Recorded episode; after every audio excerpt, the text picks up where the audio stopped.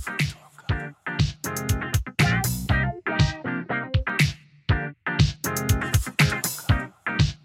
Hallo und herzlich willkommen zu einer neuen Episode des Food Talkers. Ich bin Boris Rogosch und in diesem Podcast spreche ich mit Menschen, die etwas vom Kochen, Essen und von guten Lebensmitteln verstehen. Ich freue mich sehr, dass du bei dieser ersten Episode in 2023 dabei bist und ich wünsche uns allen ein friedliches, gesundes und glückliches 2023 und das neue Jahr beginnt ja immer mit guten Vorsätzen und ich habe mir einfach mal zum Vorsatz gemacht, mich mehr in der Natur zu bewegen und auch mehr in der Natur zu kochen. Und da bin ich auch schon bei unserem heutigen Thema, denn mein Gast ist Brian Beusen und der steht wie kaum ein anderer für Outdoor-Küche und Outdoor-Kochen. Und sein Motto ist Wild Scandinavian Cooking. Brian ist gebürtiger Däne und er ist auch Abenteurer. Er ist aus diversen TV-Kochshows bekannt, ist selber Gastronom, war früher Surfer, dann Fotograf und ganz, ganz viele Sachen, die er noch gemacht hat.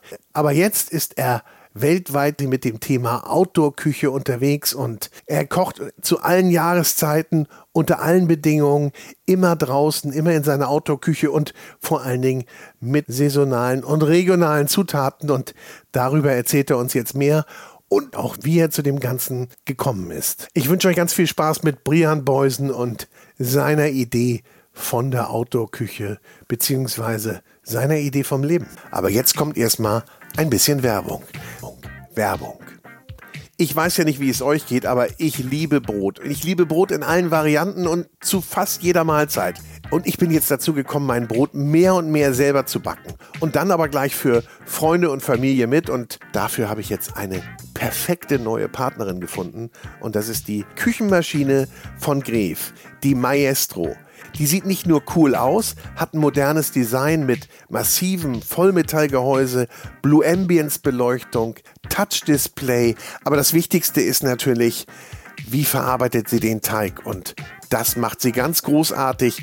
Bis zu drei Kilo schweren Teig kann sie ganz mühelos verarbeiten, denn der 800 Watt Profi Gleichstrommotor mit Riemenantrieb, der läuft super leise und selbst unter Volllastbetrieb hat die Maestro Küchenmaschine eine super Laufruhe, eine super Standfestigkeit. Dank ihrer 18 Kilo, da wandert überhaupt nichts, da bleibt alles ruhig und still und einfach ein absolutes Kraftpaket und natürlich vielseitig einsetzbar für jede Art von Teig, aber auch natürlich zum Schlagen von Sahne, Eiweiß und und und. Also kann ich wirklich nur empfehlen, die Maestro Küchenmaschine von Gref und die bekommt ihr natürlich überall im Fachhandel und bei Gräf im Online-Shop. Und was ich auch ganz super finde, die Firma Gräf bietet fünf Jahre Garantie auf die Maestro. Also backt ruhig mal euer Brot selber. Das war's mit der Werbung. Und jetzt geht's weiter mit Brian Beusen. Und auch diese Episode wird präsentiert von der große Restaurant und Hotel Guide.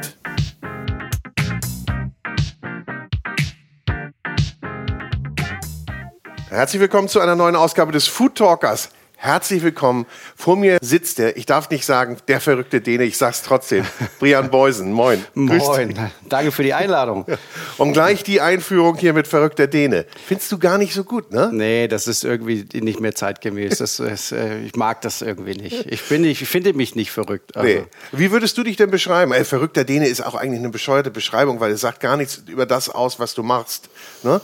Aber wenn du dich jetzt so beschreiben müsstest. Ehrlicher Naturbursche. Ah. mit, mit, dem Hang, mit dem Hang zum Kochen. mit dem Hang zum Kochen. Und ja. zum Reisen. Ja, genau. Also, ähm, ja, ich bin gerne draußen.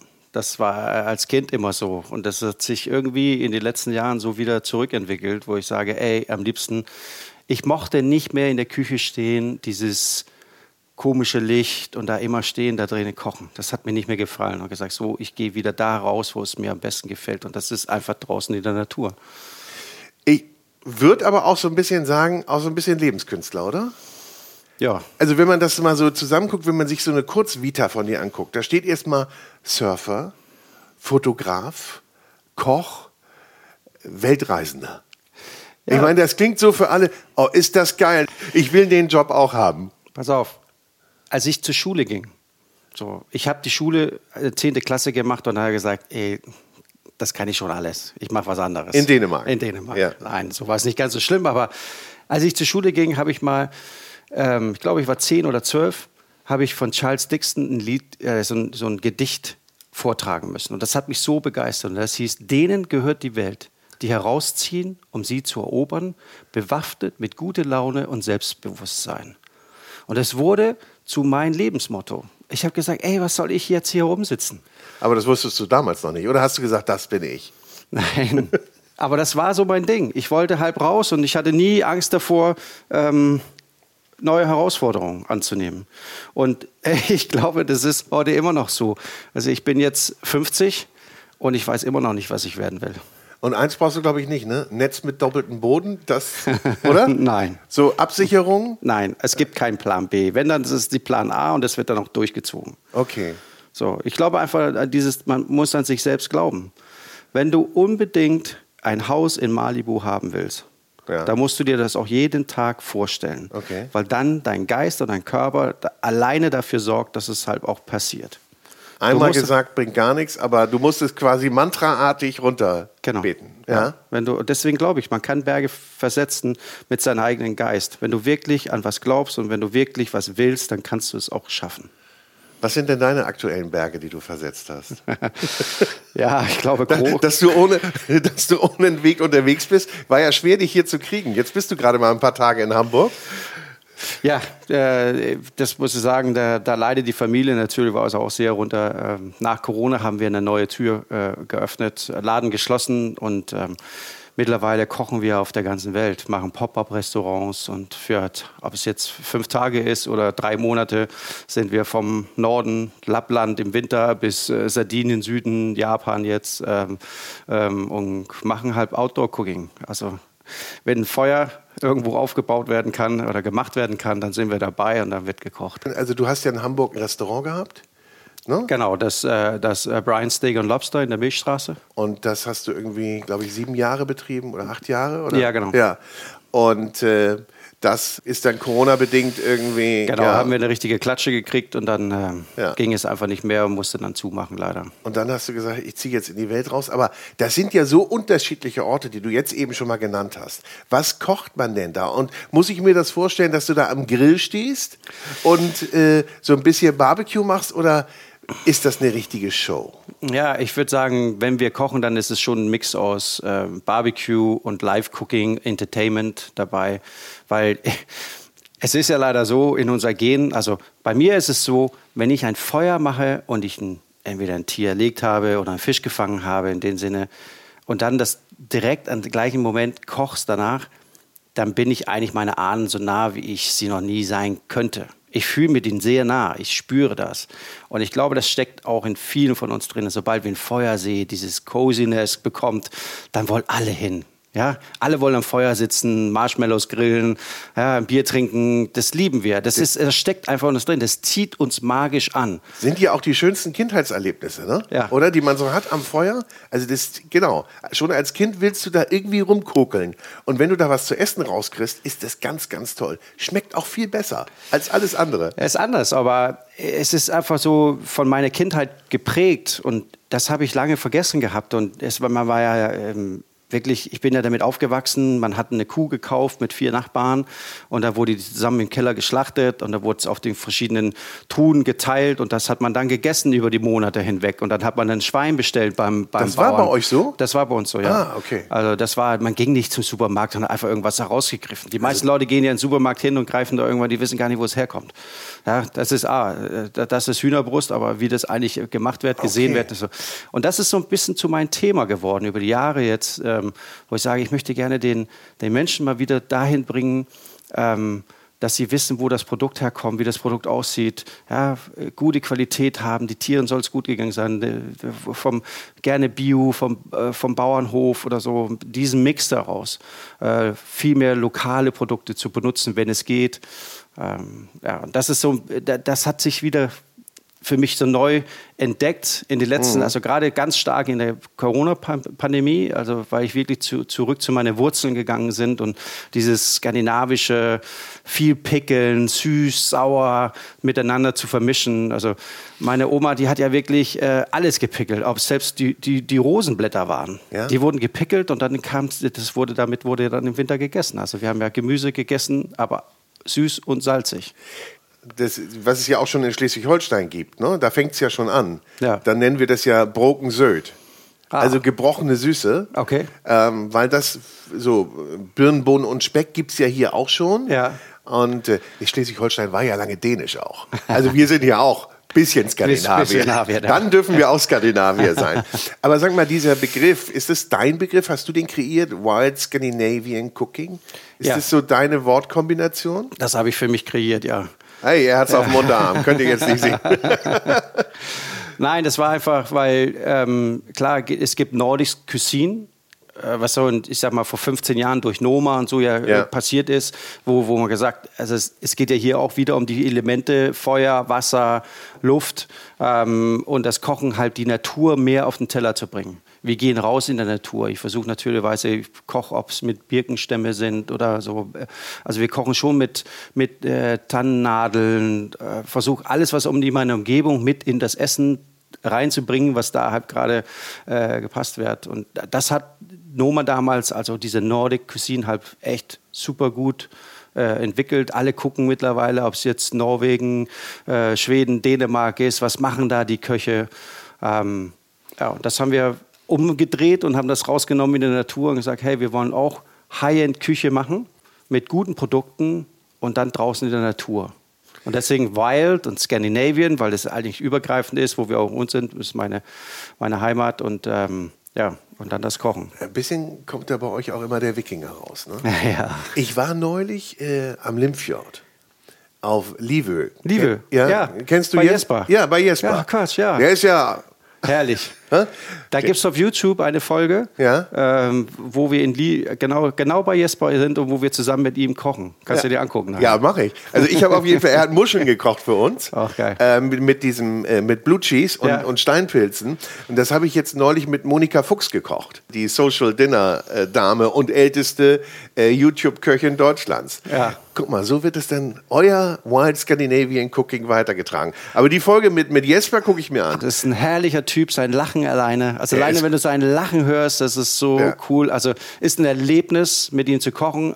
Wir sind jetzt schon dabei. Du bist ja extrem viel unterwegs und das nicht nur in Skandinavien. Ja. Ähm, also du hast ein Pop-up-Restaurant in Lappland aufgemacht, in äh, Schweden, genau, am Polarkreis oder Nähe Polarkreis. Nähe Polarkreis, ja. Okay. Die ist ein bisschen südlich vom Polarkreis, aber das ist quasi das südliche äh, Lappland. Ähm, ja, quasi in der Nähe, wo die Hauptstadt von den Samen sind. Okay. Samen ist das nördliche Volk, was über Schweden, Norwegen, Finnland äh, da oben äh, leben. Die, die letzten europäischen Nomaden. Genau. Eigentlich. Und die ja. einzigen, die Rentiere, Rentierherden besitzen dürfen, glaube ich, in Skandinavien. Ne? Genau. Das, genau. Also es gibt ja keine wilden Rentiere, sondern alle Rentiere, die draußen rumlaufen, gehört irgendein Samen. Okay. Es sind 600 Familien ja. ähm, die äh, das da oben betreiben, die die, die ganzen äh, Rentiere haben. Also von daher, also wenn du irgendeinmal schießen würdest, dann gehst du. Ja, dann habe ich es mit den Samen zu tun. ja, auf jeden Fall. Und ihr kocht da oben? Wir kochen da oben. Wir haben so ein richtiges Tippi im Wald. Da, also ähm, ihr, das Tippi ist das Restaurant. Genau. Ah, cool. Das ist quasi ähm, wie eine Holzhütte, aber mit einem Zeltgestell oben mhm. drüber. Ähm, wir können bis zu 50 Personen da sitzen und alles ist auf offenem Feuer. Wir haben da nur einen kleinen Generator, der ein bisschen Licht generiert. Ähm, und dann äh, wird alles, also wirklich, wir kochen alles auf eine Feuerstelle, wie früher. Für vier Gänge kriegen unsere Gäste, wenn die dann kommen. Ähm, und das ist, das ist wirklich super cool, weil du wärst äh, rausgeschmissen oben an der Straße, musst dann so wie Hogwarts früher in den Filmen da bei Harry mit großen Lampen und so wirst du dann runter begleitet durch den Wald, musst du runtergehen und dann kommst du runter zu unserer Feuerstelle und dann unsere kleine Hütte und ja, dann sitzt sie, also ich will nicht immer verschränken, aber zu 50 Prozent der Abendessen, die ich da serviert habe, gehen wir nachher raus und dann ist Nordlicht da und äh, alles ist so dunkel und du siehst das und Feuer und du hast einen Drink. Ja, Brian, das ist so kitschig, das will ich gar nicht sehen. Das ist, das ist brutal. Das ist wirklich brutal. Das ist, aber ist es so ein bisschen heile Welt, die sich dir die Menschen wünschen oder so ein bisschen so das, das Ursprüngliche? Ist das so drin in uns, dass wir diesen Wunsch haben in ganz vielen von uns? Ja, und es ist einfach so. Offenes Feuer, dieser Rauchgrillgeschmack, der da reinkommt, das finden, finden irgendwie alle irgendwie noch geiler, als wenn es einfach nur mit Butter in der Pfanne gebraten ja. worden ist. Und du stehst da nicht irgendwie am Hightech-Grill, sondern wirklich ja. über dem. Das ist wirklich nur Feuer. offenes Feuer. Und was kocht man da so? Was gibt es da so bei euch? Ähm, gibt es eine, gibt's eine Speisekarte? Nee, nee, nee. nee. Es ist immer ein Vier-Gänge-Menü, das immer variiert. Äh, was die Pasti Natur hergibt, Genau. Oder? Wir machen viel mit Wurzeln, ja. natürlicherweise. Also wir machen so eine Pasti Pastinackensuppe. Ja. Äh, da oben. Dann gibt es Rentierfleisch äh, mit äh, äh, Grünkohl und gegrillten Kürbisse und ist super Solche. gesund, ne? Rentier, Rentierfleisch ist super gesund, ja, oder? und es ist lecker. Ich esse es so gerne. Also es ist wirklich, also. Aber ich wollte dich nicht unterbrechen, sorry. Also- Blutpfannkuchen machen wir. Was für ein Pfannkuchen? Blutpfannkuchen, so wie die Samen, die benutzen das Blut von den Rentieren. Wir versuchen, wir versuchen auch viel mit dem ganzen Tier zu kochen. Also das ist auch was, eine Sache, die für mich wichtig geworden ist, ja. das ganze Tier zu benutzen und ähm, schmoren Rentierherzen, die Zunge zum Beispiel vom Rentier äh, gebalzt oder so und dann äh, als Vorspeisen. Und alle Leute sagen erst, und wenn du das nicht erzählst, sagen die, ey, lecker. Mhm. Du häufig darfst du es gar nicht erzählen. Nee, ne? darfst du nicht. Darfst du nicht. Und was findet ihr im Winter noch im Wald? Ich meine, der Schnee ist wahrscheinlich zwei Meter hoch da oder so. Ja, du findest nicht viel, aber du findest zum Beispiel das, was die Rentiere auch so. Das ist so Moos, was mhm. an den Bäumen wachsen, was ja. runterfällt. Deswegen stehen die meisten eben unter den Tannen und graben ähm, in, in, im Schnee drinnen. So, und jetzt kommt die Frage äh, an dir. Du siehst ja immer Rentiere mit Geweihen. Ja. Genau. Das heißt, die Santa Claus Rentiere, das sind eigentlich alles Weibchen. Deswegen die Namen könnten gar nicht dazu passen, weil nur die Weibchen haben die Geweihe im Winter. Die Männchen verlieren die. Ah. Weil die Weibchen die werden ja im, quasi in, im Anfang der Winterzeit werden die trächtig, ja. tragen die, die, die, die, brauchen mhm. mehr Essen und müssen mehr ihr verteilen. Das heißt, die behalten die Geweihe, so hat die Natur das entwickelt, behalten Geweihe, damit, wenn die die Löcher graben, dass sie gegen die Männchen, die eigentlich stärker sind, ah. das Loch verteidigen kann, während sie am Essen ist. Sonst würden die nicht genügend zu fressen bekommen. Finde ich total interessant. Hier lernt man was. Ja. Hier lernt man richtig ja. was bei uns.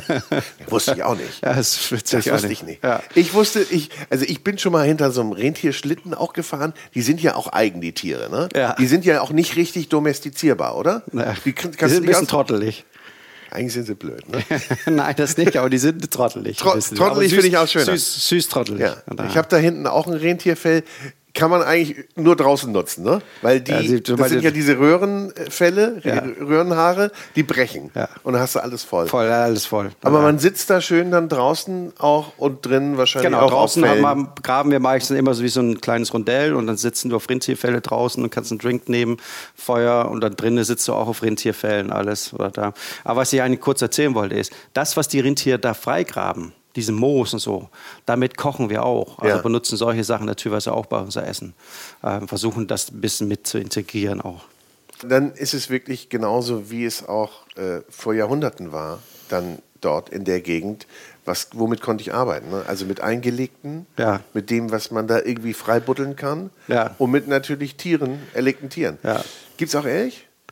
Ja, ab und zu. Aber es ist, ähm, Elch ist halt wieder ist gejagt. Ja. Das heißt, es ist immer also bedingt, was die Jäger halt, halt finden. Ja. Und oft ist es ja so, dass die, ähm, es ist immer eine Gemeinschaft. Das heißt, einer schießt eins und da wird es verteilt auf fünf, sechs Familien. Mhm. Das heißt, du kommst nicht an so viel äh, Elchfleisch ran, wie, wie wir gerne haben würden. Mhm. Aber Elch ist auch super lecker. Ja.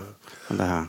Und fischen könnt ihr dort auch? Also das gibt es da Kannst Flüsse? du auch, ja. da gibt Flüsse und so, aber jetzt im Winter ist natürlicherweise ähm, also Eisangeln angesagt, ja. aber das ist halt wirklich mit Glück, weil die Fische dann halt stehen. Du musst, also die, die bewegen sich nicht mehr durch die Kälte, das heißt, die stehen irgendwo, das heißt, du musst genau Glück haben, eigentlich da hat ein Loch zu graben, wo gerade unten ja. drunter ein Fisch steht und da Fische zu fangen. Also manchmal fangen wir was, das äh, ist auch, auch witzig, aber eigentlich ist es eher so dieses äh, gemütliche Sitzen, ein bisschen Aquavit trinken genau, und gucken, ob er was beißt, also Geschichten erzählen. Also das Angeln ist meistens eigentlich nebensächlich. Das ist was anderes, als wenn du jetzt an die Küste fährst. Ne? Ja. Also beispielsweise an die norwegische Küste. Genau. Da hast du auch schon geangelt, nehme ich an. Ja, ja, Also in Norwegen sind wir sehr viel unterwegs. War auch letztens ähm, äh, unterwegs mit meinem ganzen Team. Wir waren vier Tage angeln und ähm, das Ganze, äh, zurzeit bin ich äh, hier in Hamburg und wir bringen das alles mit, frieren das ein, bringen es mit und unsere Gäste kriegen jetzt äh, den frischen Fisch, den wir quasi, oder den Fisch, den wir quasi selber gefangen haben. Ah. Ja, Nichts cool. gekauftes. Cool. Hast du, du warst doch auch mal in Kitchen Impossible und die Frau Poletto war bei dir, glaube ich. Die musste nachkochen, ne? Ja, genau. Das war Tim- Norwegen, glaube ich, Genau, oder? Tim, genau, das war genau da, wo wir waren. Das ist das Salztraum. Ah, mit, Also- dem, mit, der, mit der größten Strömung Genau, überhaupt, mit ja? genau größte ja. Malstrom der Welt, Ja. der, oder der stärkste und das ist unfassbar schön da. Ähm, und ja, Tim hat dann äh, Poletto zu mir geschickt und sollte dann äh, mein Gericht auf offenes Feuer in der Natur nachkochen und äh, das wie die Natur so ist, wo ich mein, äh, das gekocht habe, äh, was sie dann gegessen hat, hat die Sonne geschienen, es waren 12 Grad, es war ganz toll. Am nächsten Tag war es, glaube ich, 4 Grad, 5 Grad und es hat gegossen aus allen Ecken. Also die Ärzte wirklich, aber hat, das sieht man auch nicht. Man, man, man erahnt nicht in der Folge, wie, also das ist ja sowas, was schwer ist einzufangen mit der Kamera, wie sehr und wie schlimm es eigentlich geregnet hat. Und die hat das echt acht Stunden durchgezogen War sie im tapfer? Regen, weil sie war tapfer, mega. Das war echt cool. Also cool, coole Folge. Ja, Spaß ja, ja, ich habe die gesehen. Also, also man konnte das schon ein bisschen spüren, dass das kalt und windig war und unangenehm und dass sich die Nässe und die Kälte so reinfrisst, ne? so Ah, das war- über den Zeitpunkt. Aber das gehört halt dazu. Ne? Ja, Das- das, ist, äh, ich glaube, das ist ein Erlebnis, die sie mit nach Hause genommen hat für, für den Rest Ja. ihres Lebens auf jeden Fall. Wenn sie dich jetzt sieht, Ja, Ob sie wiederkommen da oben, das weiß ich nicht. Nee? Aber, nee, aber sie ist tough. Ja. Muss man echt sagen. Also, ich ähm, habe sehr viel Respekt vor ihr gekriegt, als sie, dass sie das so cool durchgezogen hat. Du kennst ja sowieso extrem viele Leute ne? aus, der, aus der Kochszene. Gut, die sind eh, ihr seid eh alle vernetzt, aber du nochmal ganz besonders. Du warst ja auch, glaube ich, ZDF Küchenschlacht und, und, und. Also musst du gleich nochmal erzählen. Ja? Ja. Ich leg nur schon mal einen vor. Ich wollte nur noch einmal wissen, damit wir das hier noch einmal abschließen. Lappland, wie komme ich da hin? Was muss ich machen, wenn ich da euch Aber, besuchen äh, möchte? äh, am besten schreibst du mich an auf Instagram oder so. Das ist, äh, geht ja immer am schnellsten. Ja. Aber wir arbeiten zusammen mit Triple X. Okay. Das ist ähm, ein Pärchen, sie ist deutsch und äh, er ist Schwede. Die haben ein kleines Unternehmen da oben aufgegründet und die machen quasi den ganzen Fun. Ob es Snowmobiltouren ist oder Drifting mit Autos oder Buggies auf Eis, also richtig Hundeschlitten. Eisdriften, Hundeschlitten. Äh, all diesen Fun, den du haben willst, das organisieren die und wir machen die Kulinarik. Und dann äh, holen die euch direkt vom Flughafen ab. Ihr wird da untergebracht und du kannst ab Deutschland quasi Hannover, ähm, Stuttgart, Frankfurt ähm, zweimal die Woche direkt fliegen. Mhm. Und dann wirst du direkt, du bist zweieinhalb Stunden bist du unterwegs. Und Ach, dann bist, direkt ist natürlich ja. cool, ne? Ja. Und dann bist du halt vier, fünf Tage da. Genau, drei, vier, fünf Tage. Ja. äh, Ich, finde, ich finde, drei Nächte reichen völlig, weil du hast so viel Action, so viele Eindrücke. Und, du dann- hast Schneegarantie, ne? Schneegarantie. Also wir stehen dann auch, also ob es jetzt bei minus 30 Grad und machen dann manchmal ein ganzes Rentier auf offene Feuer. Und das ist interessant, das habe ich letztes Jahr gemacht. Ich habe ein Rentier in ganz aufs Feuer gemacht. Wir hatten minus 32 Grad. Und da hatte ich auch ein paar von den ganzen Köchen oben, Ja. ob es Mike Süßer war, Mike Süßer, Frank Schneed und so, die waren oben, haben mich besucht, haben gesagt, komm, wir machen das jetzt. Ja. Und das ist wirklich oben drauf gefroren. Es war so kalt, dass es unten gegart hat. Und in der Zeit, wie es unten gegart hat, wenn ich, bevor ich gedreht habe, war die Kruste oben wieder eingefroren. So kalt war das. Das Ich muss man sich mal vorstellen. Kann man sich mal vorstellen, was unsere Vorfahren ne, für eine Mühe hatten, sich ein Mahl zuzubereiten, oder? ja, Ah, krass. Aber das muss dann ja ein Fest gewesen sein. Ja, war es auch. War, so war ein lustig. Und dann haben wir, Rentier? genau, haben wir ein ganzes Rentier auseinandergenommen und dann hat jeder ein bisschen was gekocht und dann haben wir quasi draußen ein paar Sachen da gemacht auf offenes Feuer und äh, Mike und so drinne, die haben dann halt drinnen gekocht. Also es war ein, war ein schöner, schöner. Da kann man gut die Zeit verbringen, glaube ich. Ne? Ja, genau. Man, Also wir sind jetzt von Januar, Februar, März sind wir komplett oben, drei Monate.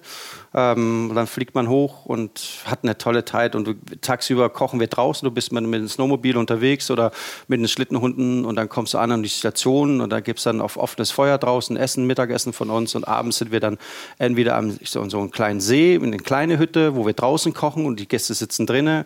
Oder die sind dann halb ein Abend ein Highlight in unserer Oh, ich sehe mich schon da. Ich sehe du mich schon da. Ich finde das ganz toll. Sensationell. Also wir packen das, äh, wir packen den Link in die Show Notes und ihr könnt dann mal äh, Ja, Schwelgen und Buchen. Ja. Besucht ihn.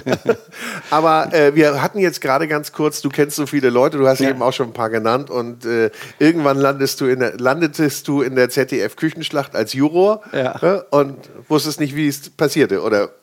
Nee, das war eigentlich ähm, äh, per Zufall. Ich habe für, für, für Dänemark angefangen, so ist überhaupt, überhaupt diese ganze Fernsehgeschichte entstanden. Ich habe angefangen für, für Dänemark als Reisejournalist quasi durch Dänemark, den Dänemark wieder cool zu machen für die, für die Deutschen. Sind durch Dänemark gereist, habe mit Köchen gekocht und habe dann oder äh, Sachen, Produkten, habe Dänemark erzählt und so weiter. Und dann klingelt irgendwann morgens das Telefon und dann sage ja, kannst du heute einspringen? Und ich sage, oder morgen einspringen. Ich so, ja, kann ich machen. Ähm, und am Ende des Telefonats sagt sie, ähm, bitte äh, vergesst deine Kochjacke nicht. Aha. Man, ich hatte nicht mal eine. Du hattest eine? Ich hatte zu der Zeit nicht mal eine Kochjacke. Jetzt? Also habe ich einen Freund angerufen in Kiel und meinte, ey, du hast so eine Stickerei, kannst du mir mal kurz eine Kochjacke sticken? Ich komme die morgen früh abholen. Die das soll ja auch professionell aussehen. Genau, man wollte auch gut aussehen. Und dann äh, bin ich hin, habe die abgeholt und komme dann quasi ähm, bei den Jungs in Hamburg an und dann ähm, fällt mir auf, ich hatte gar keine Schuhe mit. Ich hatte nur meine Flipflops an. und dann sagt sie, ja, dann geh dann so ins Show. Und das ist dann explodiert, weil ich ging in die Küchenschlacht als Koch, weil ich zu der Zeit ja fast nur in Flipflops rumgelaufen bin, ähm, wurde das quasi so ein totaler Hingucker und ich musste jedes Mal, wenn ich zu ZDF kam, musste ich immer äh, in Flipflops. Sogar bei Kerners Köche wurde ich eingeladen, zweimal mitzukochen. Ähm, und, äh, egal welche Jahreszeit, egal du kommst in Flipflops. Ich, ja, bitte bring deine Flipflops mit. Also heute, war, war, heute hat er anständiges Schuhwerk dabei.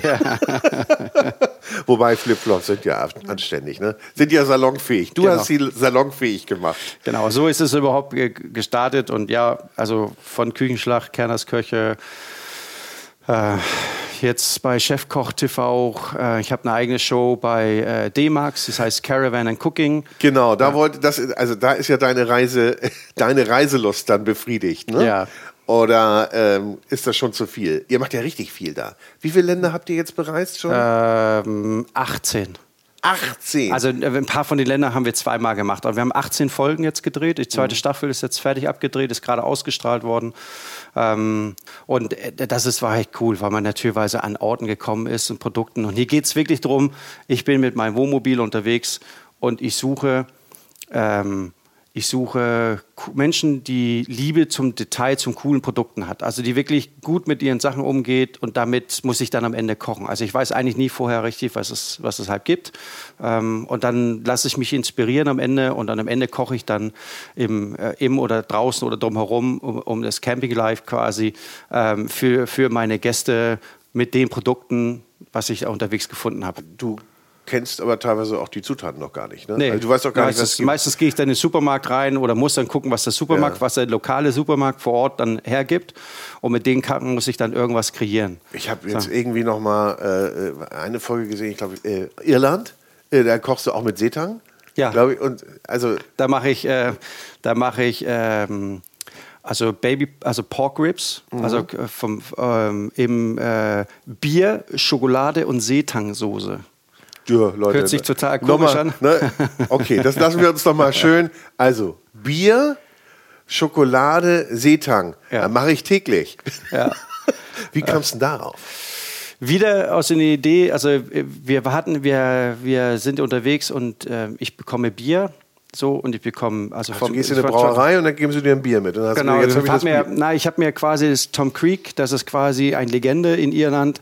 Äh, auf seine Spuren habe ich mich ein bisschen begeben. Okay. So und seine Enkelin, er war so Anfang des 19. Jahrhunderts oder 20. Jahrhunderts, sagt man ja, äh, war er Expedition und hat 2000, äh, 1901 und 1904 zum Südpol und hat damals die Leute gerettet und ist zum Nationalhelden geworden, mhm. weil er irgendwie, meine äh, glaube ich, vier Wochen alleine unterwegs waren, um alle Leute da zu retten damals äh, durch, die, durch, durch die Kälte. Auf jeden Fall, seine Enkelin hat eine Bierbrauerei mit seinem Namen, mit dem Bier und das habe ich mir dann angeguckt und mit dem zusammen gekocht. War übrigens, also das sieht ihr auch da drin, ich raste förmlich aus, weil es war so geil.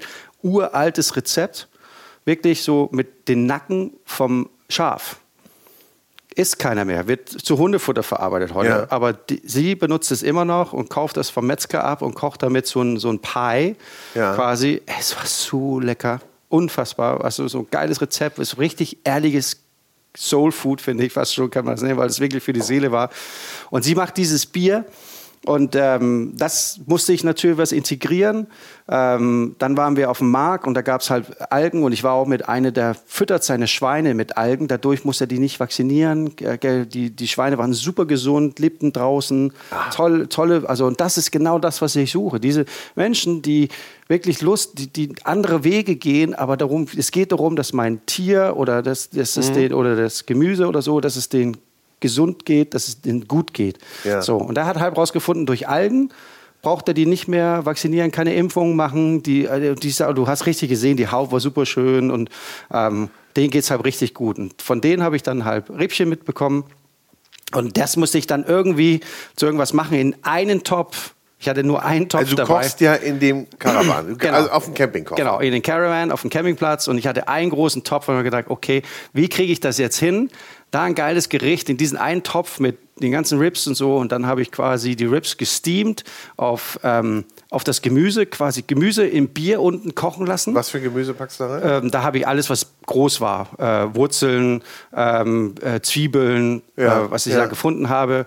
Selbst Kartoffeln habe ich da reingepackt, um das quasi alles ein bisschen höher zu stellen. Dann habe ich das quasi mit Bier aufgefüllt. Ah. Dann habe ich die Rippchen hochkantig im Kreisform drumherum gestellt. Dass sie gar so. nicht in der Flüssigkeit sind, sondern nur den Dampf kriegen. Genau. Ach, und dann habe ich Deckel zu und dann habe ich das zwei, fast drei Stunden einfach nur kochen lassen. Und aus der Soße, was am Ende, das Bier, was noch über war, was durch die ganzen Gemüse die ganze Zeit gekocht hat, da habe ich dann halt Schokolade und dann wollte ich äh, Säure reinpacken quasi eigentlich ist eine Barbecue-Soße ja nichts anderes. Ketchup ist süß, wenn die Leute das da rein. Das ja. ja. also habe ich gedacht, okay, gut, dann nehme ich Schokolade. Klar, so, und dann habe ich ja die Algen mit reingepackt und so baue ich mir das dann halb im Kopf zusammen und so äh, habe ich dann nachher eine Soße. Die Säure habe ich dann, weil diese Algen sehr säuerlich waren, dann habe ich die als, als Säure benutzt ähm, und daraus haben wir dann eine Soße gemacht und das habe ich dann äh, selbst die eine, die war ja TV-Köchin, die, da, die dabei sitzt in der Show, äh, die ist auch ausgeflippt. Ne? Sie meint, die hat noch nie so was Geiles gegessen. Ja, ich habe das gesehen, das war echt. Ne? ja, ja, ja aber was man dazu noch erzählen muss, Sie haben ja auch noch einen Lobster gebracht. Ja, genau. Ja, das hatten wir auch richtig, weil sie halt, sie war ja so ein großer Lobster-Fan und das ja. die irische Lobster ist ja auch wirklich gut. Und dann habe ich gedacht, okay, gut, dann habe ich nochmal schnell die, also das kam ja so zwischendurch reingeworfen. Ja. Dann mache ich das jetzt und dann habe ich die quasi ähm, äh, zerteilt und habe die auch nochmal kurz in der äh, Schokoladensoße am Ende nochmal aufgekocht und dann da dazu serviert auch noch. Wie, wie war denn der Lobster? War Super. der, war der, ja, aber war der, ähm, war der schon vorgekocht? Nein, oder? nein, der war frisch. Die der war noch lebendig, wie ich die bekommen okay. habe. Die war noch komplett lebendig okay. und dann haben wir die noch äh, kurz getötet und dann. Wie macht man das? Ja, also es gibt verschiedene Methoden. Ähm, klar, Kochen ist eigentlich das, was man mittlerweile, es gibt ja Orte auch so wie in der Schweiz, da darfst du es ja nicht mal, die darfst mhm. ja nur per Druck getötet werden. Äh, wenn wir in der Natur sind, dann wird die halt geteilt, also vom Kopf weg nach vorne. Okay, das ist also wie so ein Einstich beim ja, Fisch. Genau, Fisch und dann, genau. Ja. Okay. Und, äh, das ist äh, der easiest way, da will es am schnellsten gehen eigentlich. Ja. Aber ich, äh, du bist ein Lobster-Fan auch, ne? Ah ja, ich Oder? liebe Lobster. Ja? Lobster, also generell so Seafood finde ich ja mega. Aber äh, Lobster ist so echt so ein Thema geworden, auch weil wir halt wie im Limfjorden da oben, da fahre ich ja raus mit. Wie sagst Leuten. du Limfjorden? Limfjorden. Okay. Genau. Also Limfjord. Genau, okay. Limfjord, ja. Limfjord. Ähm, und fangen die Lobster selber mit den Händen. Das ist eine Sache, das musst du auch mal in deinem Leben gemacht haben. Das ist der, äh, aber das ist auch der schwarze Lobster, ne? Oder? Ja, da oben sind viele von denen ziemlich dunkel oder blau. Ja. Aber das liegt daran, dass es gewissen Algen oder gewisse Sachen, was die normalerweise essen, die die da gar nicht bekommen. Ja. Und deswegen entwickelt sich die Farbe anders das Tier ist das gleiche. Aber wie fängst du den denn mit der Hand? Ja, das ist halt das, was richtig cool ist. Du kriegst dazu weißt du, deine ganzen deine Neopren an und deine Flossen und Gewichte und dann hast du eine Boje mit einer langen Schnur und einem Stein und du hast meistens einen kleinen Stick dabei, also wie einen kleinen Metallstab.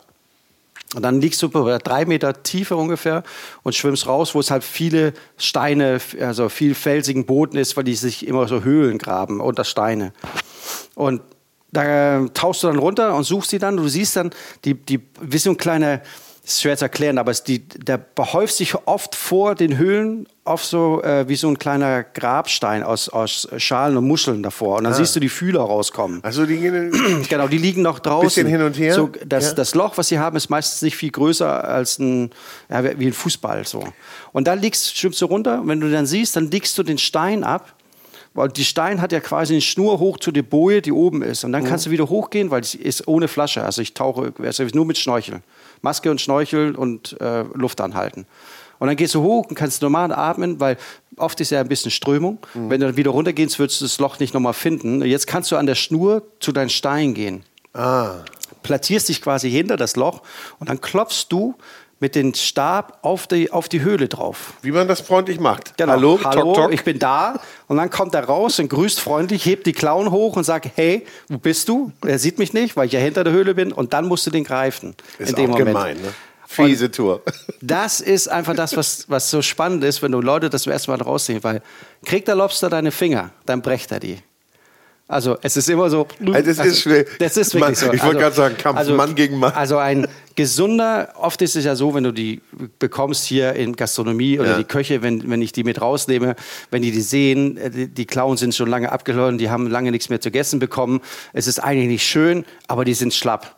Aber eine gesunde Oyster, äh, der Oyster ist eine gesunde ähm, äh, Lobster. Lobster nimmt einfach eine normale Musche und zerquetscht die mit der Klaue wie eine Tomate. Und das würde er mit unseren Fingern auch das machen. Das würde er mit den Fingern auch machen. Oh. Aber wenn du das gemacht hast, dann bist du gebrieft und dann bist du, dann hast du, dann hast du die Prüfung bestanden. Okay, das, musst du, ja, okay. das, das, ist einfach was Cooles. Ich so. kam mir schon gut vor, dass ich da Austern gesammelt habe im Limfjord, aber das ist nicht schwer. Die, die liegt da ja überall rum. Ja. Aber trotzdem, auch das ist ein schönes Erlebnis. Ich glaube sowieso, wenn man sich sein, sein Essen selber sammelt, dann ist das schon mal eine ganz andere Geschichte. und das macht es einfach mehr Spaß. Also das ist so, wenn du dann einen Fisch gefangen hast oder du wirklich lange auf der Jagd warst und du zerlegst endlich das Tier und kochst damit nachher, du fühlst dich anders, du fühlst dich besser. Ich finde, äh, ich sage nicht, dass jeder, dass jeder rausgehen muss und Tiere töten. Bin ich überhaupt kein Fan von. Ne? So. Aber du musst fähig sein, in meinen Augen, das machen zu können. Ja. Weil erst dann hast du das. Ich finde es ganz wichtig, dass wir wieder Respekt ja, vor den Tier, vor die Fische, vor den Bauern, der, äh, das Gemüse, diesen Respekt wieder für das, was wir auf den Tisch kriegen. Ja, und dankbar dafür sein. Das gehen. Und wenn du das kannst, dann finde ich, kannst du auch zum Supermarkt gehen und dir da dein Steak rausgreifen. Wenn, wenn du den anderen Weg kennst. Ne? Wenn du den anderen Weg kennst. aber die meisten kennen den leider nicht. Ja gut, aber die meisten sagen, ich habe keine Zeit dazu oder, ne, oder es ist auch zu aufwendig. Äh, ich kann auch gar nicht kochen. Aber wir können ja einfach mal den Rat geben, fangt doch einfach mal an mit ein paar Kräutern. Ja. Kräuter euch selber zu ziehen, vielleicht mal vom Samen zu ziehen und dann seht ihr die kommen oder pflanzt einfach nur mal eine Zwiebel ein irgendwo, auch in den Topf oder auch eine Kartoffel in den Topf schmeißen und guckt mal, was passiert. Und das ist ja auch das, was eigentlich was so meine, für mich total in, interessant in, in ist. Ich weiß, genau. ähm, ich war eine Zeit lang für Coca-Cola unterwegs. Ähm, wir haben so große Festivals, haben die gemacht und da habe ich so ähm, Meet the Chef Classes gab es dann. Mhm. So. Und mein Thema war immer, in jeder Stadt, die wir waren, ähm, den Leuten zu zeigen, ich habe mit denen gekocht, wenn ich vom Hotel zum Festivalgelände gegangen bin morgens. Mit den Sachen habe ich nachher gekocht, gesammelt. Und das, das, ist jetzt, ja, weil es Was am Wegesrand wuchs. Was am Wegesrand wuchs. Ähm, ob es von Brennnesseln waren, Löwenzahn, äh, Löwenzahn ja. Spitzwegerich, Breitwegerich, also, da gibt es ja so viele Kennst Sachen. Kennst du die alle? Kannst du das alles erkennen? Ja, Mittlerweile schon. Also ich habe es auch gelernt, ne? Mhm. von, von Leuten, mit denen wir unterwegs waren, die mir das gezeigt haben. Oder früher auch, auch meine Oma mir auch viele Sachen gezeigt, muss man wirklich sagen. Ähm, aber die, diese Sachen mal wieder zu benutzen. Brennnessel ist so gesund, ja. Das kurz anbraten in der Pfanne und so, damit es nicht mehr stachel ist und auf ein, auf ein geiles Stück Brot packen und so. Es schmeckt so lecker. Ähm, oder wenn ich Ceviche mache, quasi ein, ein südperuanisches äh, oder südamerikanisches Gericht, was eigentlich durch äh, Säure den Fisch, äh, die Eiweiße äh, zersetzt, dass es quasi wie, wie gegart wird. Ähm, wir machen das viel mit Koriander. Ich benutze ähm, Brennnesseln für meine Du benutzt Brennnessel? Genau. Das muss ich mal ausprobieren. Frischen Brennnesseln, Beeren rein. So, also Ach, du ich, nimmst dann auch keine Zitrone als Säure? Doch, doch, so, das auch. Das Oder ähm, wenn, wenn wir viel gesammelt haben, äh, Sanddorn geht auch, mhm. aber musst halt richtig viel sammeln, wenn du das findest an der, an der Küste. So. Aber versuch natürlich schon die Umgebung, die wir ja. haben, mit zu integrieren. Und da gibt es so viele tolle Sachen da draußen, was wir sammeln. Zum Beispiel bei äh, Breitwegerich. Da gibt es ja oben den, den, der so ganz viele, so, so wie so einen kleinen Busch an Körner. So lange Stängel, die mhm. hochkommen, das ist ein kleiner Busch mit so ganz Körner. Diese kleinen Körner, die da sitzen, wenn du die abnimmst und die nur kurz in Butter anbrätst, schmeckst wie Champignons. Wie gebratene Champignons. Und es ist Superfood. Wir bezahlen einen Haufen Kohle dafür im Supermarkt, ja, um sowas äh, zu, zu essen zu bekommen. Und es ist hier direkt am Wegesrand. Jeden Tag kannst du es sammeln. So. Es gibt so tolle Sachen und darüber sollte man sich wieder Gedanken Da, machen. darüber müsste man sich echt viel, viel mehr Gedanken machen. Ich finde ja auch, dass man auch die Städte auch ganz anders nutzen kann, sollte noch, Ja. um eben äh, Kräuter, Gemüse und solche Produkte anzubauen. Wir haben so viele Brachflächen, Grünflächen, da könnte man viel, viel mehr draus machen. Ja. Gibt ja auch so Projekte in einigen Ländern, aber es ist natürlich immer sehr, sehr viel Aufwand. Ne? Dann glauben die Leute wahrscheinlich auch, dass es gestohlen wird, wenn, dir, wenn du irgendwas, so ein kleines Feld da auf, anbauen würdest. Ähm, aber vielleicht sind die Menschen doch auch besser, als wir denken manchmal. Ja. Aber da gibt es auch tolle Projekte, auch mittlerweile auch Ja? hier in Hamburg. Da geht es wirklich darum, dass die die ganzen alten Bäume und Bäume, ähm, äh, äh, die, die den Obst pflückt, was halt nicht mehr so also benutzt wird und so weiter. Und das dann auch mit, äh, mit äh, Menschen, die nicht so im Leben integriert sind wie, wie jeder andere. Und daraus machen die dann Saft. Und das finde ich, solche Projekte finde ich toll. Sowas würde ich auch gerne mehr unterstützen, finde Ja, ich richtig. man müsste da viel, viel mehr sich wahrscheinlich auch nochmal mit beschäftigen, was es so alles gibt. Ja. Was war denn für dich so das äh, Verrückteste, was du mal zubereiten musstest auf einer deiner Touren? Ich glaube, das Verrückteste, was ich gegessen habe, war Skorpion. Skorpion. Ja, und das ekligste, was ich gegessen habe, war Wasserschlange. Ja. Okay. Ähm, ja, also Skor das war Skorpion äh, wahrscheinlich nicht roh, wollte ich gerade sagen, Nee, sondern wird frittiert. Ja. Genau, aber äh, das war irgendwie, wo ich dachte, so. Äh, Ist aber auch so ein bisschen schon, ne? So, oh, Ja, ist ja. eigentlich giftig und du isst ihn jetzt. Ja, Okay. äh, das war ganz schräg. Und äh, Wasserschlange, das war so, wo ich gedacht habe, ah, klar, das kann ja nicht so schlimm sein, aber das war. Also das war sowas, wo ich dachte, boah, das muss ich halt nicht nochmal nicht noch mal essen. Was, was ich nicht essen würde zum Beispiel, äh, wären lebende Tiere.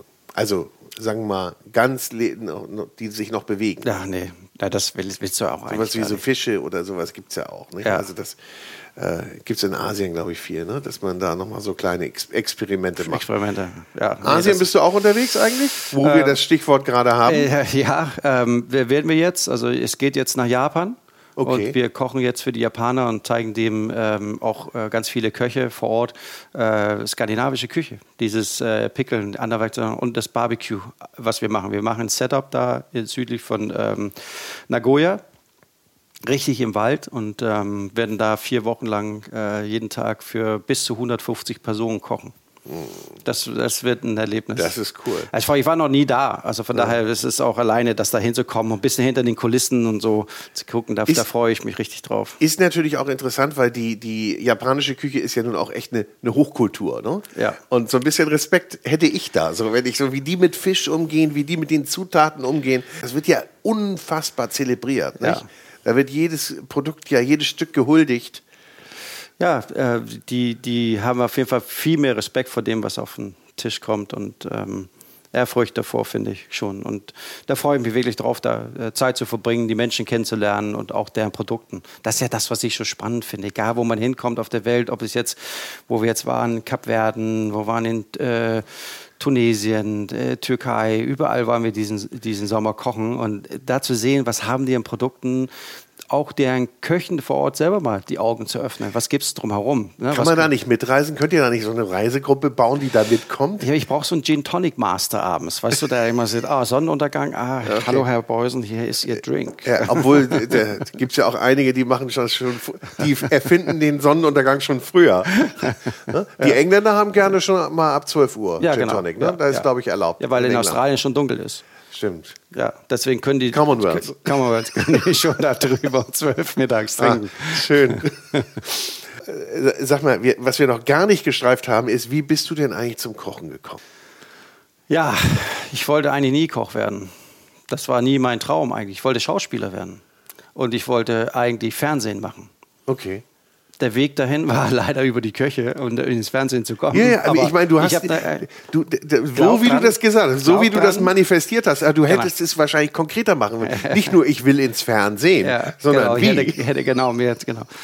ähm, aber bin eigentlich über, ich war ja äh, 13 Jahre lang auf Sylt in der Gastronomie und bin immer wieder in die Küche gelandet. Hatte immer sehr, sehr große ähm, Lust darauf und ich habe als Kind unfassbar viel mit, mit meiner Oma und meiner Mutter gekocht. Ähm, immer in der Küche. Ich fand das total interessant. Und als in der Zeit in, um 99 und 2000, 99 war ich dänischer Meister in, in Surfen, in Longboarden, bin dann äh, zu Meisterschaften gefahren und bin dann angefangen, äh, um die Welt zu reisen mit meinem Surfboard. Und wenn die anderen dann quasi ähm, abends irgendwo essen gegangen ist, dann stand ich meistens in der Küche und geguckt, wie die kochen. Ah. Weil ich, hat mich so interessiert. Oder wir sind drei Monate die Baja California runtergefahren und wir haben dann jeden Abend auf offenes Feuer gekocht, damals schon. Also das war immer so, die Leidenschaft war immer da. Ich würde mir so gern mal deine Bilder-Library angucken, was du alles an schönen Fotos hast. Oh. Von den Orten, wo du warst. aber, aber, sag mal, Longboarden. Ah, bist du denn aber deshalb auf Sylt gelandet? Weil, oder, na gut, ähm, so. Ne, ich war vorher in Düsseldorf und habe eine, ich habe, also, ich habe eine Ausbildung als Cocktailmixer damals. Es hieß ja, heute heißt es ja anders, aber damals dieses Cocktailmixer. Äh, in, Auch noch? ja, das habe ich in Düsseldorf angefangen, im, im damaligen äh, Interconti. Heute ist es SAS, das Hotel, ja. äh, in der Cuirassier Lounge. Und ähm, habe da zwei Jahre äh, gearbeitet. Und nach zwei Jahren habe ich gedacht, nee, das ist auch nichts mehr für mich. Und bin dann per Zufall, habe ich Urlaub auf Sylt gemacht und bin dann da in der Bar gelandet. Okay. Habe ich gesagt, von da hochgesprungen und dann bin ich quasi, dann landete ich in Sansibar, dann war ich in Samoa, war neun Jahre bei Rainer in der Osteria auf dem Campingplatz. da, da warst du auch? Ja, genau. Da, haben wir uns, sind wir uns bestimmt, bestimmt ein paar Mal. Ich glaube, die manchen Menschen haben mich bestimmt schon gesehen. Ja, ja, ja. Rainer Jahren. Osteria auf dem Campingplatz. Klingt schräg, aber ist echter Hotspot. Ja, das ist echter Hotspot. Das war auch wirklich coole Jahre äh, mit den ganzen Jungs da. Und immer wieder in die Küche gelandet und immer wieder gerne gekocht und irgendwann habe ich gesagt, ich will mein eigenes Restaurant haben. Dann bin ich ganz raus aus der Gastronomie und ähm, war zwischendurch ja Fotograf, habe für Olympus mitgearbeitet, habe dann SG Flensburg-Handewitt, der Handballverein, ein Jahr lang als Hausfotograf gearbeitet. Oh, Leute, ich meine, die, das geht doch gar nicht die, in einen, das passt ja alles gar nicht in einen Podcast die erzählt sie ganz schnell, habe die dann quasi äh, betreut ein Jahr ähm, und dann landete ich in Hamburg beim Freund und die haben quasi äh, die Messe Hamburg betreut, ja. die ganzen Hängepunkte. Und von da aus bin ich dann quasi um die Welt gereist mit denen ein paar Jahre lang und habe dann als Rigger quasi Aufbau für Bühnen und so ähm, und Messe, Audi, ob es jetzt Peking, Tokio, ähm, äh, wo waren wir, Detroit, äh, Las Vegas und habe dann die großen Messestände, die ganzen Hängepunkte, das alles verwaltet und aufgebaut. Was heißt Hängepunkte? Hängepunkte, das heißt quasi, es ist oft, wenn du in eine Halle reinkommst, dann gibt es da der Träger oder der Punkt, wo dann mhm. ein Motor quasi in eine Kette reingehangen ja. wird, wo unten dann das ganze Licht oder das Gerüst ah, reingehangen okay, wird ja. und dann wird es nachher in die Decke reingefahren, das, was du dann oben siehst. Wir sind quasi die Erste, die die Punkte äh, bearbeitet haben, um da die Motoren reinzuhängen. Das habe ich dann viele Jahre auch gemacht oder ein paar Jahre gemacht und hatte immer noch diesen Drang, ich möchte mein eigenes Restaurant. Und dann ähm, ja, ergab sich das per Zufall, dass ich in Hamburg einen Laden kriegen konnte. Und es war auch wieder so eine abgefahrene Geschichte, weil ich habe mich einfach beworben. Ich sage, ja, würde ich nehmen bei dem Vermieter. Und er sagt, ja, hast du ein Konzept und so? Ich sage, nö, ich mache da irgendwas so mit Sushi und Burger. Ne? Hm. Das war so meine Idee. Und hörte vier Monate lang nichts. Und dann rief er mich morgens an und sagt, pass auf, die Leute, die den Laden jetzt haben sollen, die gehen mir richtig auf den Sack. Wenn du bis heute um 16 Uhr unterschreibst, zu die Bedingung, hat er mir die Bedingung vorgelesen, wenn du bis heute um 16 Uhr unterschreibst, kriegst du den Laden. Nein. Und dann bin ich hin, ich hatte keine Kohle, hatte nichts, bin hin, habe unterschrieben und habe gesagt, so, okay, was mache ich da jetzt rein? Und dann habe ich das Steak und Lobster ausgemacht. Kinder, Kinder, man kann das nachmachen, was der Herr Beusen hier macht, aber man muss es nicht. Man kann auch mit einem Plan rangehen. Ja, Oder sich ganz, ganz toll immer was wünschen. aber es geht ja gut. Und da war ich gezwungen zu kochen und stand dann jeden Tag in meiner Küche und habe angefangen, so zu kochen, wie ich koche. Und da standst du in der Küche? Genau. Da, da hast ich, du da, genau, habe ich hast dann, dann auch eine Kochjacke gehabt. Genau und ähm, ich habe genau, nee, die kam ja später. Ich hatte einfach ein T-Shirt gestanden und gekocht und ähm, Flipflops. Genau und dann durch die ganzen TV-Sendungen und Shows und so weiter muss man wirklich sagen, also bin echt viel rumgekommen. So ein bisschen wie wie wie heißen diese diese Tischler, die von Ort zu Ort reisen.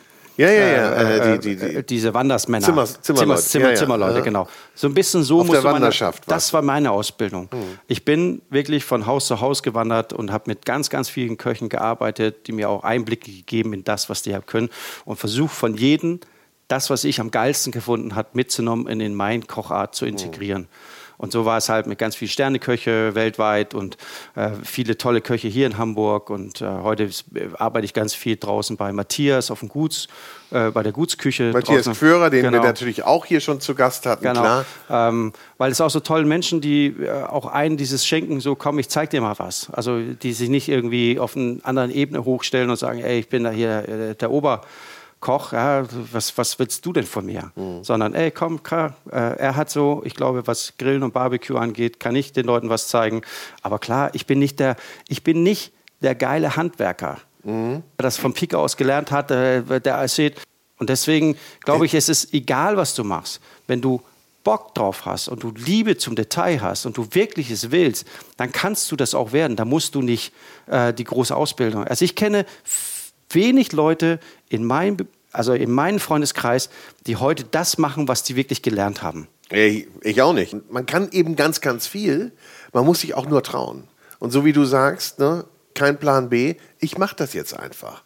Und man muss Selbstvertrauen haben und man nennt es Gottvertrauen oder wie auch immer, ja, dann funktioniert das auch. Manchmal denkt man auch, wo bin ich denn hier jetzt gelandet? Wie geht denn das weiter? Ja. Aber plötzlich, nächste Ecke, da kommt das Licht wieder. Ja. Oder was auch immer. Ja, aber Oder? das ist halt so ein, so ein Ding, was ich hab auch viel gemerkt habe, ähm, auch in den ganzen TV-Shows. Also ich wurde, äh, teilweise durfte ich nicht wiederkommen und so, weil sich andere Köche über mich beschwert haben, ich wäre ja kein richtiger Koch. Oh ja? Ja. Weil die gesagt hat, ey, was will er denn? Ja. Er ist doch kein richtiger Koch, hat er keine Kochausbildung. Ich glaube, das braucht man nicht. Also ich würde gerne persönlich mal gegen Tim antreten im Kitchen Impossible. Ja. Auch selbst wenn ich kein Sternekoch bin, aber ich würde gerne mal die Herausforderung annehmen. Also von daher, ich glaube, das ist totaler Quatsch, nur weil du das, äh, wenn du das nicht gelernt hast, dass du das nicht werden kannst. Also und mittlerweile, ich meine, es gibt ja auch Masterclasses, ne, online. Da Ja. kann man auch ganz viel lernen. Kann nicht nur jeder einen Tipp geben. Da kann man sehr, sehr viel lernen. Ja, also ich, ich, also ich will jetzt auch gar nicht gegen Aus, Ausbildung sprechen. Ich will schon für Ausbildung sprechen. Genau. Wenn du als junger Mensch nicht weißt, wo du hin sollst oder ähm, vielleicht noch deinen Platz nicht gefunden hast, dann ist eine Ausbildung schon eine ganz gute Orientierungshilfe und auch so eine Hilfe, mal in das Ganze, in solche Abläufe reinzukommen. Und viele brauchen dann natürlich auch diese strukturierte in der Küche. Wie geht denn das eigentlich ab? Einige sagen, ja, ist viel zu hart noch in der Küche. Ich glaube, das hat sich geändert. Aber auch ich weiß das nicht. Aber äh, so eine Ausbildung ist ja Ist auch per eine super nicht, Sache. Ich nicht würde, schlecht. Das wollte ich gar nicht schlecht Ne? reden, Aber sondern ich wollte eigentlich nur sagen, man muss keine Angst davor haben, solche Hera- Herausforderungen im Leben anzunehmen. in ein neues Feld zu treten, Genau, ne? wenn man da wirklich Bock drauf hat. Also ich denke ja auch immer noch mal drüber nach, ein Restaurant zu eröffnen. Ja? Also meine Frau hält mich immer davon ab und sagt, Witze das wirklich? Sie hat mir mal eins für einen Tag geschenkt. Und da musste ich 50 Gäste bekochen. Okay. Danach war ich Da warst du geil. bedient. Bedient. Total bedient. Ah, sehr so, gut. willst du immer noch? fragte sie danach.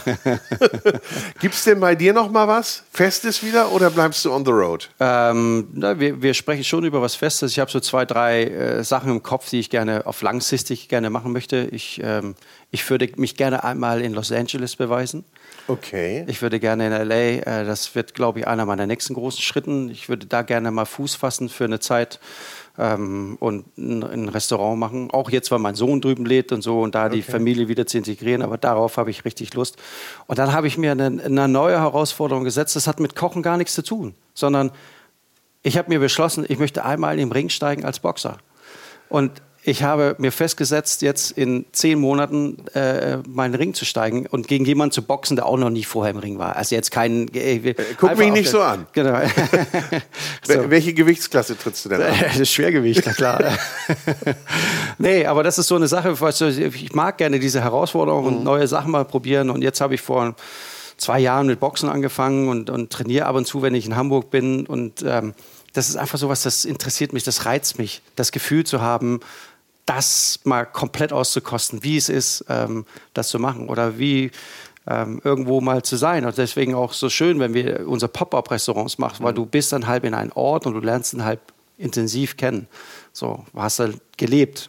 So, wir waren im Norden, wir waren im Süden. Also von daher gucken, was noch an coolen Sachen kommt. Und ich würde gerne mal eine Zeit lang in LA leben und ähm, deswegen da mal ein cooles Restaurant mal zu machen und da Fuß zu fassen und mich da zu beweisen. Ähm, äh, das wäre eine Herausforderung, auf die hätte ich auch Bock. Ich bin sicher, dass das passieren wird. Ich mache mir da gar keine Sorgen. Aber was willst denn du dann da kochen? Was wäre denn dein Konzept oder gehst du da auch ohne Konzept? Nee, nee da, diesmal würde ich wirklich. Mittlerweile hat sich das ja rausgeprägt bei dir. Ja, ja, genau. Also ich würde schon das, was wir jetzt machen. Also ja. ich glaube, weil das ist ja, wir sind in Sardinien ähm, ja in ein Luxusresort. Also da ist ja nur Who's Who, Fußballer, Schauspieler, es ist wirklich, das heißt äh, Forte Village. Äh, ist ein sehr bekannter äh, mit Stars von mhm. überall her. Und die standen Schlange. Die haben sich um die Tische gekloppt bei uns im Sommer. Wir haben draußen eine Outdoor-Barbecue-Station aufgebaut und du sitzt wirklich auf der Terrasse. Eine Seite hast du mehr, die andere Seite siehst du uns wirklich alles auf offenem Feuer äh, äh, für die Gäste kochen. Und ich glaube, das Erlebnis in High-End-Bereich, wie wir das machen, das ist genau das, was in der LA auch super ankommen würden. Was, also, wir merken, dass es überall halt ankommt, weil es einfach Erlebnisgastronomie ist. Die Leute wollen nicht mehr einfach nur das Essen hingestellt haben und dann essen wir. Klar, ja, wenn du auf einem romantischen Date ist mit deiner ja, dann, äh, Liebsten, dann, dann ist was anderes, aber sonst willst du doch nach Hause gehen dann und willst erzählen. du deine eigene Feuerstelle genau. haben. Genau, am liebsten.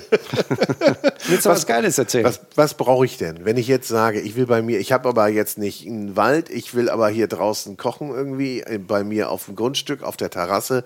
Was würdest du denn da empfehlen, wenn ich jetzt kein Grill benutze, was ich mir da hinstelle? Naja, also da gibt es ja, wenn du jetzt einen Garten hast oder so, kannst du, äh, was halt echt super funktioniert, ist äh, ein Stück, Stück äh, richtigen Baumstamm mhm. die du einsiegst auf die Hälfte, ja. ein Kreuz rein, ja. dann die Spänen da reinsetzt, das Ding anzündest. Ja. Dann brennt es hoch, du hast immer noch genügend Platz oben drauf, um was draufzustellen. Und darauf kannst du kochen. Und das mache ich dann am besten in so einem Feuerkorb oder sowas? Du kannst ja einfach, entweder du grabst hier ein Loch draußen im Garten, wo du es reinstellst, oder auf deine Wiese oder im Sand, äh, Sandkiste von deinen Kindern. die werden sich bedanken. Die werden sich bedanken. Deine Frau auf jeden Fall. Ähm, da gibt es verschiedene Möglichkeiten. Also wir also, arbeiten viel auf Feuerring und O-Für, also mhm. quasi ähm, das ist wie so ein, da ist eine offene Feuerstelle in der Mitte und draußen rum ist wie so ein Teppanyaki-Ring, äh, also ein Ring, der, der heiß wird und dann grillst du auf den Ring. Ähm, aber du hast immer noch das Feuer, was in der Mitte hochkommt und du kriegst immer noch den Geschmack vom Feuer mit rein und, ähm, und das sieht mega aus, mhm. äh, was du da kochst. Äh, den koche ich, also die Dinger benutze ich auch sehr viel. Und glaubst du, dass das so ein richtig großer Trend wird? So dieses Back to Nature. Äh, ja, also Reisen, die Leute fahren weniger weg, die äh, nehmen ihren, ihren Caravan und, und reisen durch, durch Skandinavien. Das, wird, das ist geboomt in den letzten Jahren. Mhm. Die Leute wollen mehr raus, die Leute wollen wirklich mehr zurück zu, zu Nature. Barbecue Grill, ich meine, alleine in, in Deutschland, Schweiz, äh, Österreich ist das ein Milliarden Unternehmen. Mhm. Das unterschätzen alle. Ja, ja. Also jeder hat ja fast einen Grill zu Hause. Ja, und jeder das ganze Grill, Zubehör auch. Ja, ne? ja. Das, ist, das ist ein, ein riesen Unternehmen, was das angeht. Also das, und das merkst du, das wächst und wächst. Ähm, mhm. Also ich gebe auch Barbecue-Classes äh, an verschiedenen Stellen in Deutschland. Und ähm, da merkt man auch, die, die Zuspruch ist da. Die Leute wollen deshalb lernen, wie kann ich... Ähm, ein paar Sachen machen. Mhm. Wie kann ich easy kochen? Und das ist ja das, was am, am, am wichtigsten ist für mich, wenn ich koche. Easy. Es muss leicht sein. Es, mhm. ich, das, ich, will gar nicht 27 Zutaten haben und die ganzen Shishi. Wenn das Steak fertig ist, dann ist das der Star auf meinem Teller. Ja? Und äh, das, da will ich auch gerne mehr in diese Easy Cooking, schnell, weil ich glaube, nicht jeder im Alltag hat Bock, da jetzt eine Stunde oder zwei in der Küche zu stehen. Aber das Feuer anmachen dauert ja auch schon ein Weilchen. Na, wenn du das gut kannst, dann Das dann läuft ja immer, ne? wie früher. Ne? Das, genau. das, Feuer muss ja immer anbleiben. Es ist eigentlich ganz easy, weil sie alle benutzen da diese äh, mit Sprit und hast du nicht gesehen. Du brauchst eigentlich zwei Sachen, um ein gutes, schnelles Feuer zu machen, was easy ist, ohne dass du halt, du brauchst Küchenrolle und du brauchst Rapsöl zum Beispiel. Okay. Dann machst du wie Oma früher, dann drehst du die Küchenrolle zusammen in, ja. einen, in, in, in einen langen Schlauch, ja. stopfst in deine Rapsölflasche rein. Beim Rausziehen drückt er quasi wieder das halbe Öl rein. Das ist, äh, und da, wo deine Finger das gehalten hat, ist es ja noch trocken. Mhm. Dann legst du das ins Feuer rein, zündest es da an und dann ist es wie eine Kerze quasi. Es brennt ganz langsam, aber ah, mit ich habe keine Stichflamme. Genau, aber es brennt langsam mit höherer Hitze. Ja und zündet das von alleine. Du brauchst gar nicht mehr pusten und wiften und so und lässt es einfach mal kurz fünf, sechs Minuten alleine stehen und das hast du Das war mal der Megatipp hier noch einmal zum Schluss. Ganz easy. ja, mein Lieber, bleibt mir nur noch die Frage zu stellen, wir, deine ganzen Aktivitäten, wie folgen wir dir am besten? Äh, Instagram. Ja. Äh, Brian, also B-R-I-A-N und dann Unterstrich Beusen, B-U-J-S-E-N. Da findet ihr mich, da seht ihr alles, was ich mache oder unter Wild Scandinavian Cooking ähm, auf YouTube. Ja. Und sonst findet ihr mich, äh, viele sind auch im Europapark. Ja. Da bin ich auch sehr viel unterwegs okay. im skandinavischen Hotel. Äh, da findet ihr auch ganz viel von mir und äh, äh, öfters koche ich da auch. Also von daher bin ich ja. freuen, die Leute zu sehen. Ich bedanke mich ganz herzlich. Ganz ja, tolles Gespräch. Ja, sehr viel Spaß ich wünsche dir toi, toi, toi. Und wir nehmen auch eines mit. Man muss nur fest dran glauben. Auf jeden Fall. So, jetzt gehen wir Austern essen. Ne? Ja, das machen, machen wir. Ja. Sehr toll. Öffnest du oder so lassen wir die Jungs öffnen? Das können wir beides machen. Wir, wir gucken, wie schnell die das machen, sonst zeige ich dem das. Wie es geht. Tschüss. Genau. Tschüss. Tschüss. Tschüss.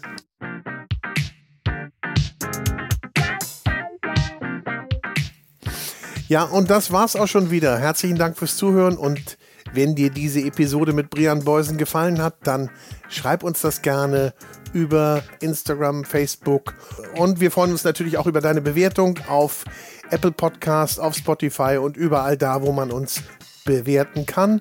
Und natürlich freuen wir uns über Anregungen, Ideen von dir. Also, bis zur nächsten Episode und da kann ich dir auch schon sagen, was dich erwartet. Wir machen einen 48-Stunden-Trip nach Bologna und tauchen in die italienische Esskultur ein. Ich freue mich, wenn du dabei bist und bis dahin hör gerne mal in die früheren Food Talker-Episoden rein. Und darüber hinaus ist es natürlich mir eine große Freude zu erwähnen, dass auch diese Podcast-Episode präsentiert wurde von der große Restaurant und Hotelguide. Ein Guide für Gäste mit Informationen und Inspiration, für Menschen mit Leidenschaft für kulinarischen Genuss. Und dann gibt es natürlich auch noch einen weiteren Podcast mit mir und das ist der Podcast Vinyl und Wein. Dazu lade ich mir musikalische Gäste ein. Wir hören Musik und trinken dazu den passenden Wein. Hör gerne mal rein bei Vinyl und Wein.